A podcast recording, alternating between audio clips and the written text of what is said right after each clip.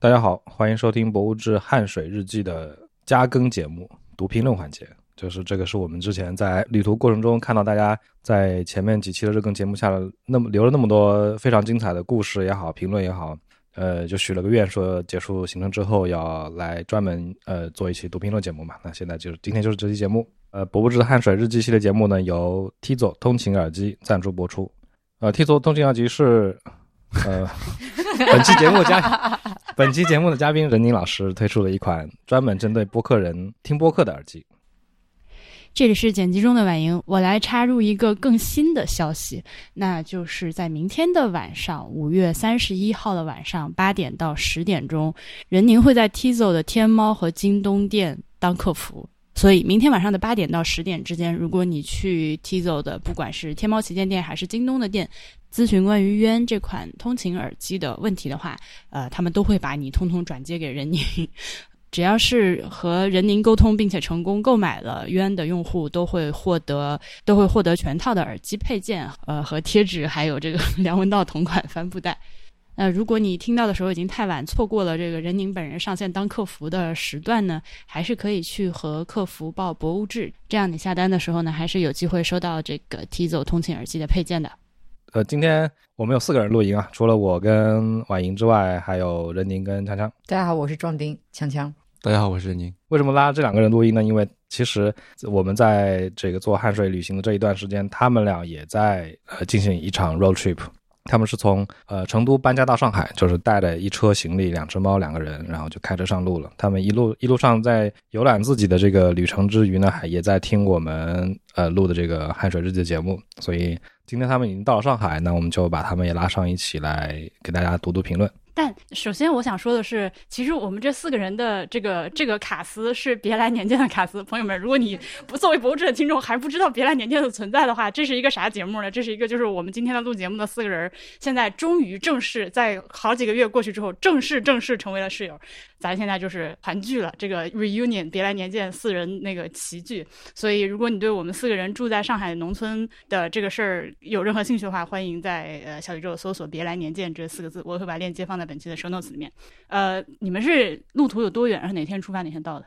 五四青年节那天出发，但是他当时定这个日期其实纯属偶然，就是因为正好是五一结束嘛。我们是想避开五一，因为就是怕那个路上特别堵，然后如果要去一些景区啊什么的话，人特别多，所以特意避开五一，就没想到正好是五月四号青年节，就觉得也是一个挺好的兆头。嗯，所以我们是开了七天，是五月十号那天才到的上海，所以中间有一段时间是跟你们正好重合的。嗯，啊，就你们是五月七号结束嘛？对，而且你刚说我们行程其实有路线有几乎要交汇的方向。对，你们是自东往西开，一路向西；我们是一路往东。然后你们最终点、最终站是在汉中嘛？汉中其实一直往南，穿过秦岭的话就到成都了。我之前坐过一次那个高铁，是从成都穿过秦岭到那个汉中。我们这中其实路上有一个地方离重庆很近，呃，在那个紫阳，子阳有一条河叫仁河，嗯，跟任宁攀上一点 亲戚。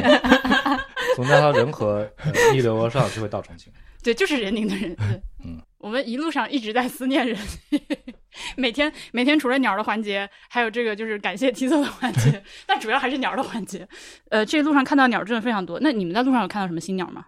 我们不仅看到了新鸟，而且我们其实是专程去的。我们最后一站是就是呃，在到别来馆之前是去婺源，然后在那里停了大概加起来有一天，二十四小时。对。就是专门去为了，其实术语叫推鸟，就是推车的那个推，就是你跑到老远的地方去，就是为了看一种或者是几种鸟啊。为什么要用推鸟这个字呢？Twitcher，对，来来自一个英文。Twitcher 就是不是有一个那个游戏直播平台叫 Twitch 吗？对对对，然后就是这种推鸟的人被被称作 Twitcher，然后中文叫推车，然后就简称叫推。但是但是你刚才没有说你们就是这一趟大概经过了一个什么样的路线？呃，路线路线主要是我定的啊。五月四号，我们那天还负责就是说要把所有的家当塞在一辆 SUV 里面，包括两只猫。嗯，然后那 华容道，华容道高手在这里，每次都是塞的正正好，不多不少，装满一辆车。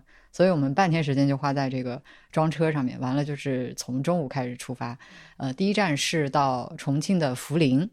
呃，然后第二天的话是从涪陵一直开到重庆一个叫做酉阳的地方，它是一个苗族土家族还是土家族苗族的自治县，然后再从酉阳开到让我想想，开到边城，就是湘西边城的那个地方，它原来叫茶洞，但是现在改名叫边城镇。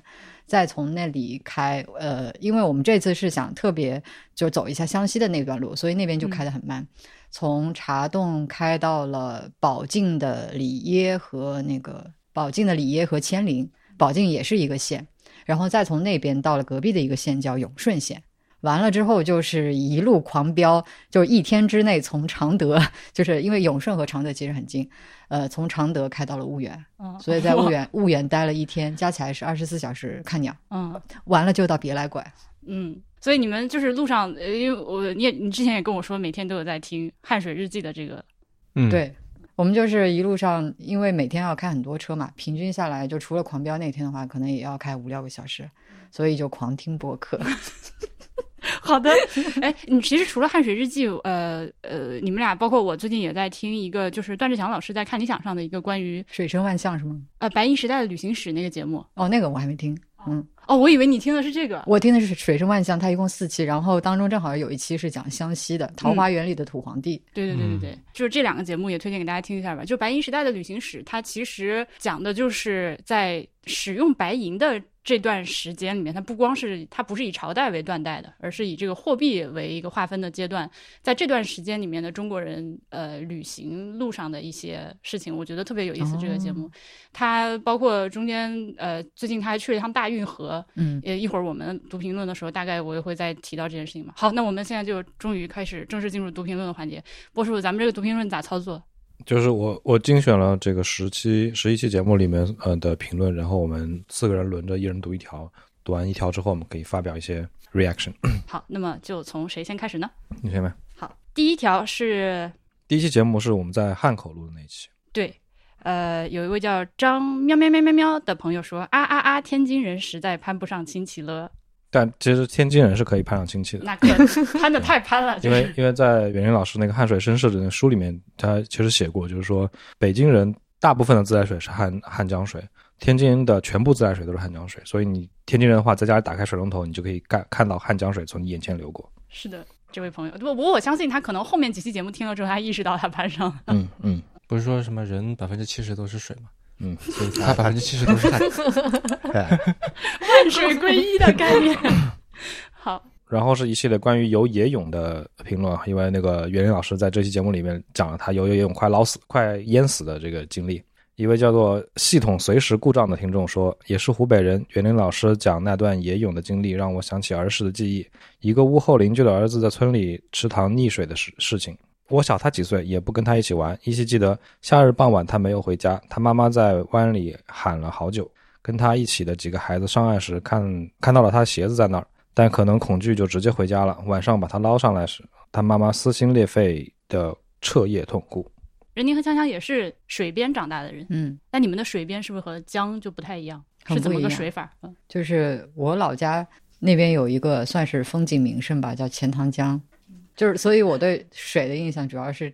钱塘江就是一个是就是它涨潮的时候会非常汹涌，所以涨潮的时候也会有很多人就是当成一个奇观去看嘛。对啊，不是据说每年都会被有人让你不要站太近，还是站太近就对就会被卷下去。反正你就经常看到就是各新闻上面什么车啊之类的被卷下去了。但是就我印象不是特别好，是因为我比较喜欢清澈的水，就像我喜欢湘西很大一部分原因是那边的水比较的清澈，比较的温和。呃，也不能叫温和，因为有的地方还是挺汹涌，但是就是比较干净。但是钱塘江里的水就是混，就是看上去土黄土黄色的，就是非常脏。我的话的确也是，水对于我而言是一种更加 functional 的存在，就它是承载了，它是作为一种基建而存在的。就是我小时候经常能看到这个水里面有很多的这个船在走。我们上次说到别来馆划船的时候，不是说吗？绍兴在以前是基本上车马能到的地方，船就能到，就水网是非常密布的。当然，我小时候也有过什么哪隔壁小学哪个人淹死了之类的这种新闻也有。对，我感觉可能还是会比在江边生长的人这种新闻少一点。那话说回来，上次我们在别来年鉴里面，你说这个绍兴是这个东方威尼斯，然后下面有人 苏州人不服什么的，不服之类的。嗯，还没有有去过，我今希望今年这个杨有杨梅的时候可以去看看。嗯，可以必须，因为那里有一种杨梅，外面基本上是不削的白杨梅。对，这个事情你已经跟我说了两三年了，是 nice。好，下一条。呃，这位朋友的 ID 是叫林申博，哦，说到林申博，我想打个岔，后面有一天的书送给他了，就是哦园林那个出题目说我们今天写诗吧的那一天。哦，就是写诗的那个朋友然后他。写了个诗，写了诗我们送给他，完了呢，他开始来加我微信说反应大乌龙，我说咋了？这书，他说这诗是苏轼的诗，我 们没有一个人反应过来是苏轼的诗，他说那这能怪谁呢？这能怪谁呢？就 是挺好的，他找到一首恰恰如其分的诗，我觉得是的，然后，，然后园林就在旁边大松一口气，因为园林在想给那个书签字嘛，他也想提一首诗去应和那首诗，然后他就觉得这个人怎么写这么好，就觉得自己答案不管怎么搜都搜不出来能和他配上的诗。然后后来当他发现这是苏轼的诗了之后，就耶，合不上非常正常，笑死。好的，呃，这位朋友是这么写的，所以他留了不止一次哈。嗯，听你们讲野泳的经历，颇有感触。现在的一切都工业化、社会化了，一点点的偶然性都要避免。坐在钢筋水泥里享受着娱乐用品多好，下到自然的水体中游泳，这种几十年前都还是自然而然的事，变得不再自然而愚蠢可怕。我常年在临河野泳，看着参与群体从大叔们变成大爷们，再变成一个个生老病死没剩几个的大爷们。年轻人仿佛只有我还在参与。很多人听到野泳会觉得这是一件听起来首先很危险，其次有点点酷的事情。但我把这件事认为是一种回归自然的手段。工业社会给我们已经带来种种规训。假如我回到大自然的水体里，偶尔有那么一点点误差，我想对我个人也不是那么难以接受的损失吧。嗯，这个其实和上一条连在一起的话，我觉得和我们录节目的时候，我们几个在汉江边长大的人的感受是比较相近的。对我没有更多 remark，我谢谢谢谢这位叫林生博的朋友，对你说的我很同意，而且也确实是我见到的东西。我我现在呃夏天如果回老河口的话，能看到河里面游泳的人是在整体的年龄层逐渐上升的。我小时候里面全是小孩儿，嗯是，就是我们去那个，我们之前住南京的时候，到南京的那个呃，我们后山上的那个小湖里面，也是都是大爷嘛。对，南京那个湖叫什么来着？什么湖？竹竹什么玩意儿？竹海湖，竹海湖，南京的竹海湖，我我提醒一下要去南京旅游、紫金山旅游的朋友们，你们去竹海湖一定要保护好自己的双眼，因为那个地方大爷都是全裸游泳的。啊为啥哦不不一定，不一定，有有很多穿泳裤的，大他们是部分换衣服的时候会，对，啊、对他们换衣服的时候会全裸，哦，就是把他们在内裤脱掉，穿泳裤他们在哪里换衣服？就呃一河岸上，呃露天，就是并没有一个更衣室。没有没有，所以你会一不小心就一转头，哎，我看到了什么？挺自然的。我觉得这种对状，态其实挺好的状态，其实挺好的，但就是要给你一个预警啊，你要做好这个心理准备。感觉大爷的裸体是那种最不值钱的负资产。看着还洗眼睛。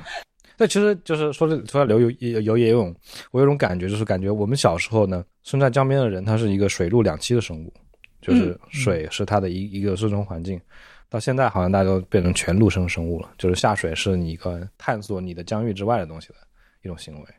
对，你看袁林，他也说他小的时候就是他一天游几十次泳，他会这么，因为他就一直是在那个水边泡着的，一会儿下去抓抓鱼、游游泳，一会儿在上面怎么样。对，包括你很多吃的，你就从直接从河里捞，然后热了就下河泡着，然后你要出远门也是从河里走，坐船走，就是感觉它是是就人好像是一种水陆两栖的生物一样。嗯，其实我们今天呃村儿里面门口有个小河，你能看到那条河那个水沟吧？就是我爸看到我们家门口那个东西，他拒绝把它称为河，嗯他说你这就是个水沟。但即使是一个水沟，我们村里面的邻居他们洗衣服、洗菜、浇菜都是用的那个里面的水，还是有一些。其实我看到他们这么做的时候，我觉得特别特别亲切。我我小时候去也在河里面游过泳，嗯那时候我们门口那条河忘记叫什么名字了，其实不是特别干净的。然后我有尝试带着泳镜，然后往下潜，潜了一米，然后就底下就黑了。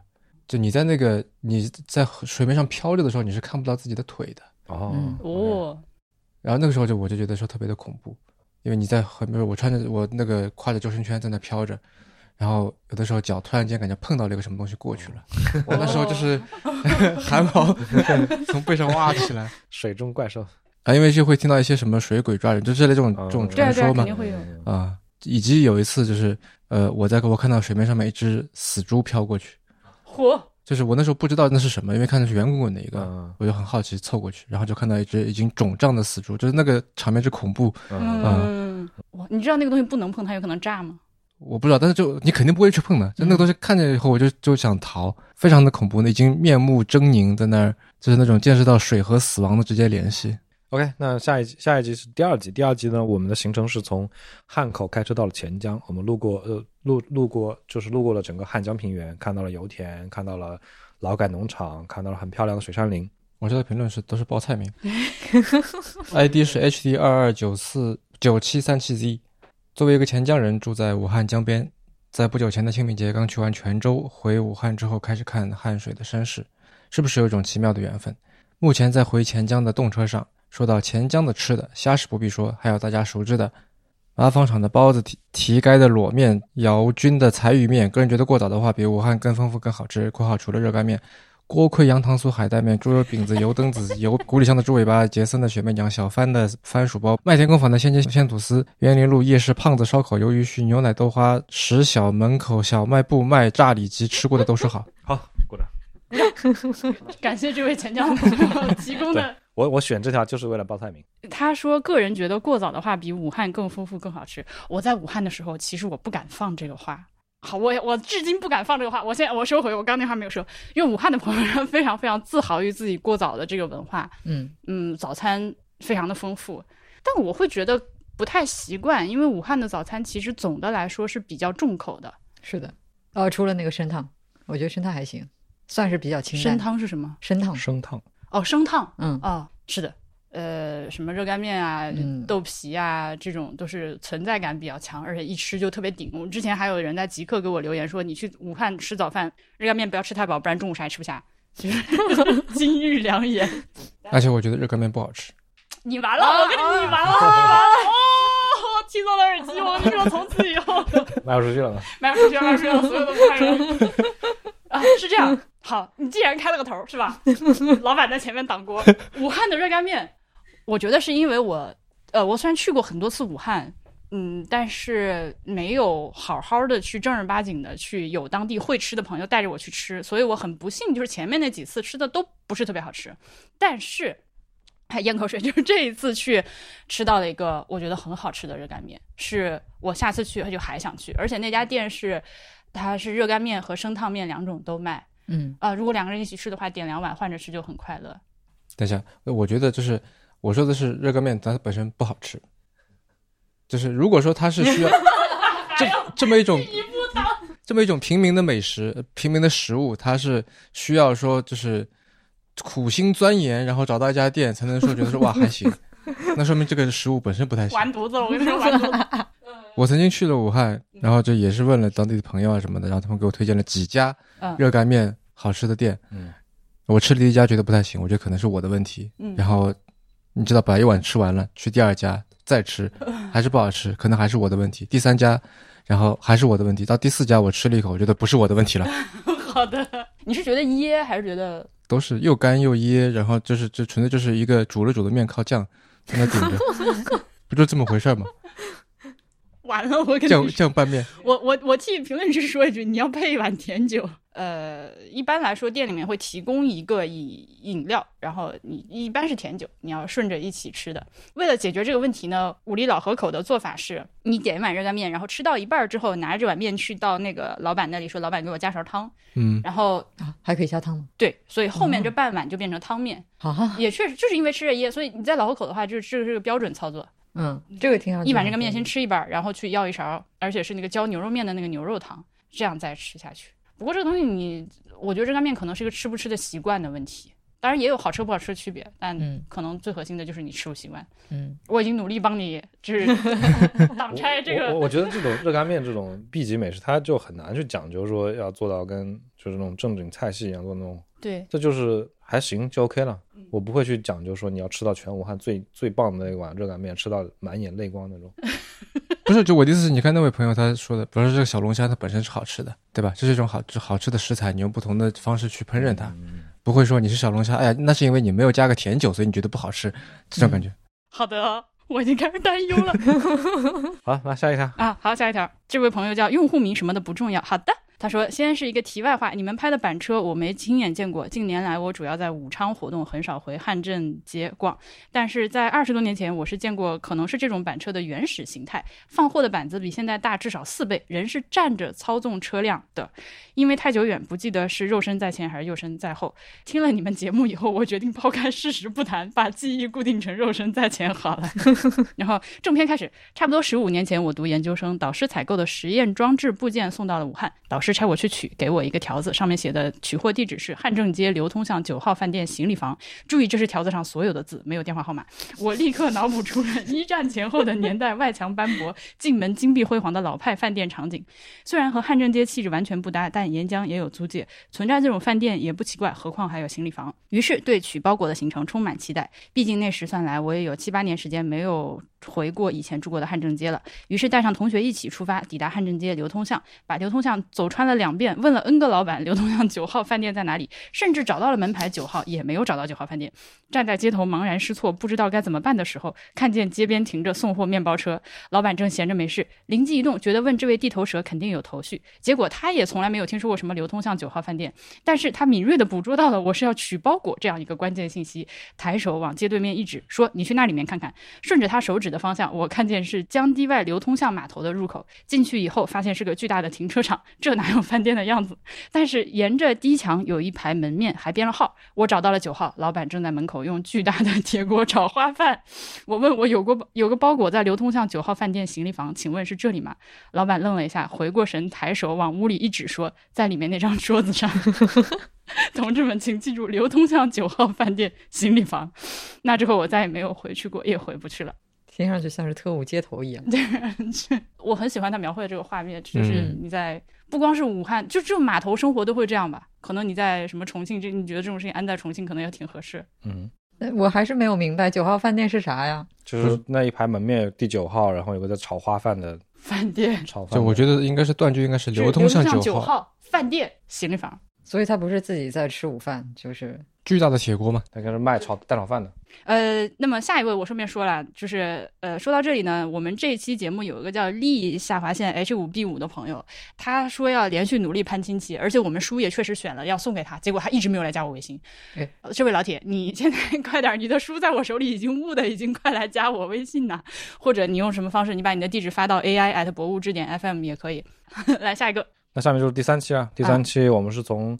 钱江走到了宜城啊，也是江汉平原的尾巴上。但这期的重点呢，我们去看了，呃，引江济汉的那个入汉的那个水口，然后看了那个大坝，然后看去了沙洋，去了呃，然后到了宜城。嗯，那就开始读评论了。评论里第一条是一位 ID 叫无聊的猪的听众，主播主播们真的想评价水利工程，建议多走走看看再省略号。然后他又说南水北调加引江济汉奇怪吗？奇怪。但看以下实例又不奇怪了：一，老农花大价钱种了好品种稻米卖了，再买低等级的米糊口；二，有钱人雇人种有机蔬菜，雇农吃不起自己种的有机菜，有机菜在边上另外种。我为什么笑呢？是因为任总想在我们村里雇人种菜。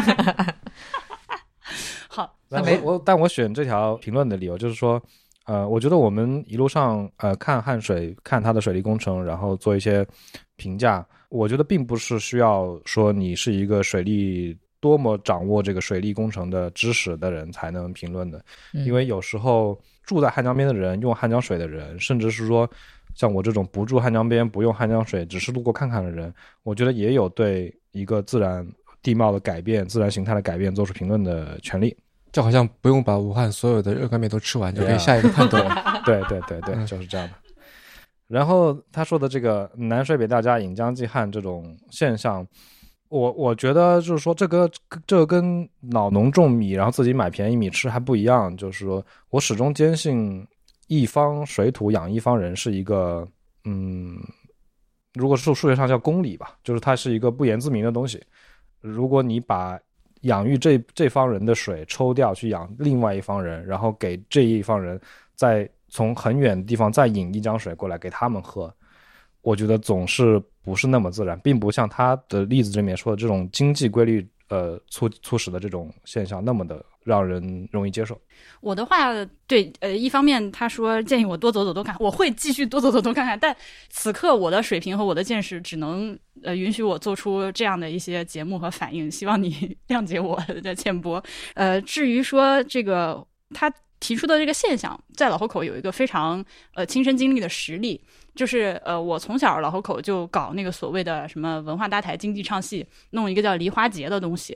呃，每年这个梨花开放的时候，就请很多的明星到老河口体育场那个巨大的体育场里面搭台，然后在上面商演、唱歌啊，就是弄这个东西。然后目的就是为了呃宣传老河口的梨花，其实呃梨子和桃子这两样经济作物要卖出去。所以我小学的时候就一直听我们当地的这个电视台，或者是广播，或者是报纸上说我们汉水大仙桃、汉水大鸭梨有多么的牛逼嘛，我就很想吃。我在街上的水果店去留意，从来没有买到过。哎，啊，就你买不到。然后我就问了为什么，是因为这个好的，呃，我们这里出产的这个这个头茬最甜、最甜美的水果，其实全部都外销了，本地人反而是吃不到的。嗯，就让我想到，就是我们之前在。诶，是北干庄头还是就是那个鱼塘附近看到他们在挖藕嘛？然后就很好奇，说：“哎，挺新鲜的藕，要不要去买一点？”上去一问是多少钱来着？二十块钱一根。二十块钱一根，然后再见再见，打扰了，是是我们冒昧了。我在意的是，就是他的这个用词，说奇不奇怪？这奇怪吗？不奇怪。我觉得他有一种存在即合理的这样的这种预设在里面，就说一件事情，它只要是常见的。它就好像是可以被接受的，是无需讨论的，有这样的预设在里面啊。我我就觉得这样的预设可能不大对，对，就是这点。然后下一条，下一条也是针对这个南水北调是是非非的。这位 ID 是 HD 九八七零二八二的朋友，他说，整个播客听了四十多分钟，其实一直很难过。难过的不是因为环境本身，而是主播提供的这个视角。我自己本身是江汉平原另一个小县城的人，和钱江挨着，差不多的环境吧。对油田环境真的还。不错，原因可能是油田产量不高吧，所以没有大开发。种麦子是因为收了后还可以种一季晚稻，收入多一些，不是不种水稻。说的那个化工厂应该是炼油厂，地方的厂，小地方想要发展，接受污染可能是种无奈的选择。污染这些年真的好了很多，味道小了，难道不是环保技术投用更多了？为什么要是效益不好呢？至于选址，具体我不知道，可能是基于历史或者城市扩张吧。油田和钱江市区是不挨着的，那个炼厂应该在两地中间。河道两边的衰败，可能是因为本身不太具备开发价值，和农村这些年的衰败一起。我相信商业是很灵敏的，后续随着新农村建设的话，有些有价值的地方可能会好些。对于水稻的避免，我个人猜想和洪水有关。作为古时大洪泽沉积的平原，河水大多数时候都不是关联啥好记忆的。不知道河道和房子具体方位不好评价。是不是为了坐北朝南，还是别的？麻木服务，以我的理解，我相信是三轮客运服务。这个东西不同的地方叫法不同。南京好像叫马自达，我记忆里有一种昆虫叫麻木，是吗？声音和这个三轮发动起来差不多，不知道这命名之间有没有关系？话说回来，我为什么难过？难过的是，我个人觉得节目里的对工业、对现代化的浅浅的对立与质疑。发展有代代价，发展的又快又好，当然想要，但是保持贫穷和更进一步哪个更好？现实在做选择，还有很多想说的，不想打字了。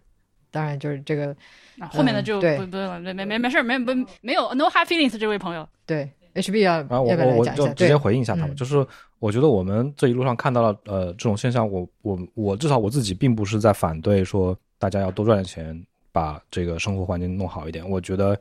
呃，我我之前在书上看过一句话，就我很认同，就是世界上只有一种病，就是穷病。就是如果大家都很有钱，这个世界会很美好的。因为一些各种各样经济的原因，总会产生一些看着觉得不是那么舒服的现象。这个我非常理解。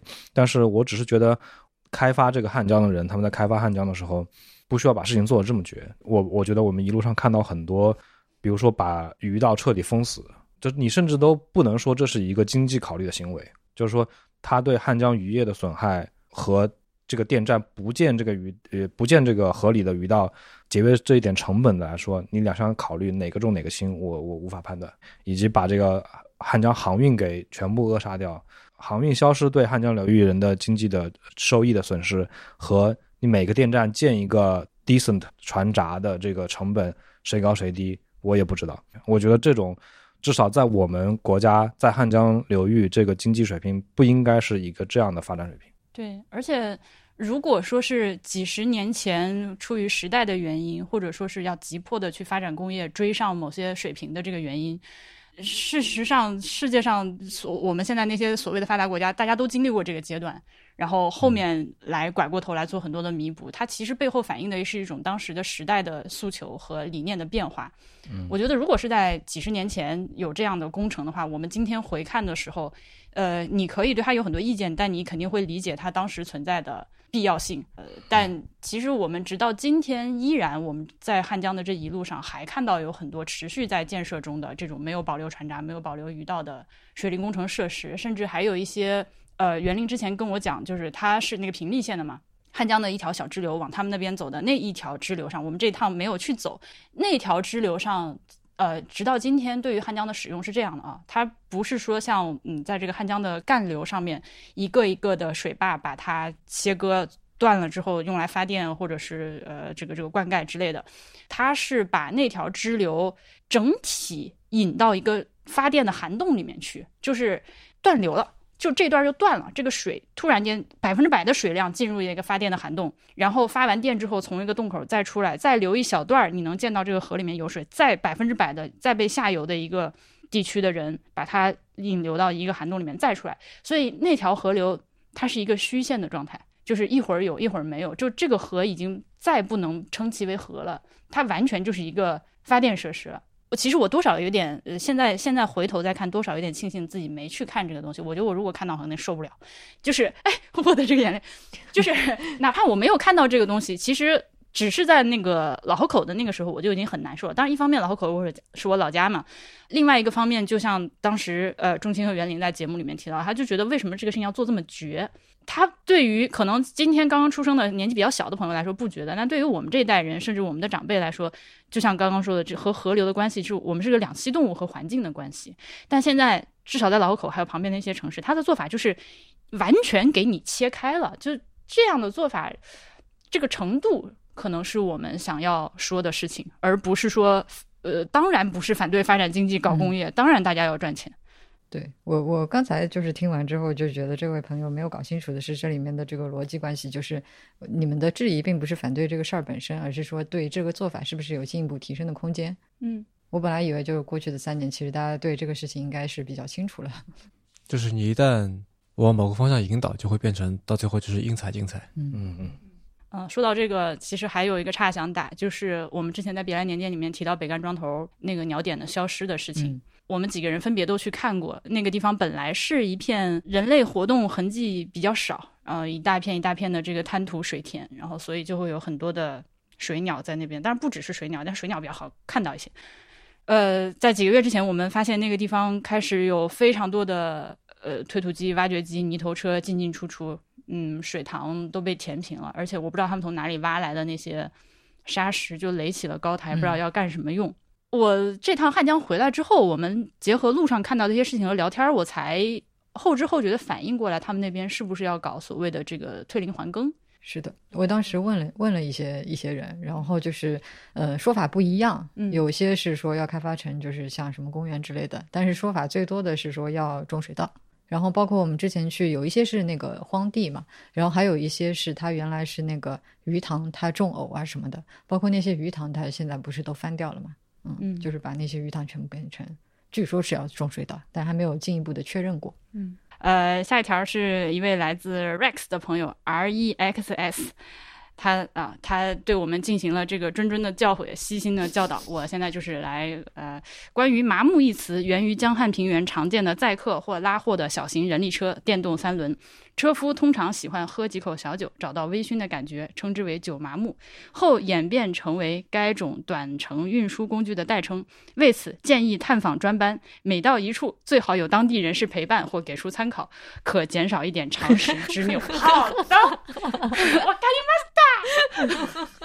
我记得关于这个词，仲卿说，就是这个命名非常的微妙，因为它是。以乘客的屁股的感受 来命名这种交通工具，现在就更微妙了，是由这个车夫的微醺 状态来命名。对，的，是的，是的。其实我知道，但我在节目里面没有提这个事儿。就是呃，酒麻木这个词在我们那里也是讲的。当然，老河口其实不是江汉平原啊，但我们那里也讲。就是我爸就是一个典型的麻木，然后他 和他的就我小的时候不是我我之前跟你们聊过吗？就我特别讨厌我爸妈俩人，一个喝酒，一个打麻将嘛。他们俩一个是酒麻木，一个是牌麻木。然后他们都有一群身边有一群酒麻木朋友和牌麻木朋友。就你做任何一件事情上瘾到就是发癫，就打游戏也可以是游戏麻木，就是这种状态就称之为麻木。对，这个用园林的话说是，包括刚刚我们讲那种汉正车、汉正街板车是一种肉身向前的。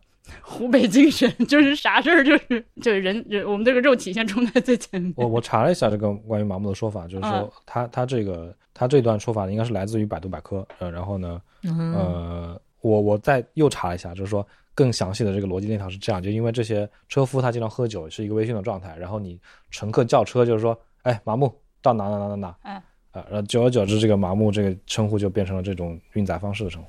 哦，所以其实是。车在这里面是被忽略掉的，对，啊，所以其实是称呼的是人啊，嗯，我觉得也不好说啊，对，应该是都兼而有之的存在，因为麻木就是会抖得你麻木啊，嗯哼，嗯，也。好，那我们现在已经一点零三分了，是不是？我们四个人录的环节就到这里。呃呃，好，我们这个四个人一起录的环节就到这里。这是为什么呢？是因为我们现在在哪儿呢？我们现在今天我们录制的时间是五月十三号的下午，现在是一点钟啊。这个是我们就在呃 Podfest 旁边的一个酒店里面录节目。现在呢，呃，马上我们四个人就要去 Podfest 的现场。呃，参加这个活动，并且我们今天别来作为别来年鉴的卡司有一个 panel，呃，非常欢迎大家回头去呃 Podfest 的这个官方的播客账号，或者是我们的别来年鉴里面，我们因为我们今天呃一会儿四个人加上肖文杰，就是商业就是这样的肖文杰，我们五个人的这个 panel 会有一个录音，那剩下的这个评论的环节呢，就由我和 HB 晚上回到家之后再继续为大家念吧。好的，好，先拜拜，拜拜。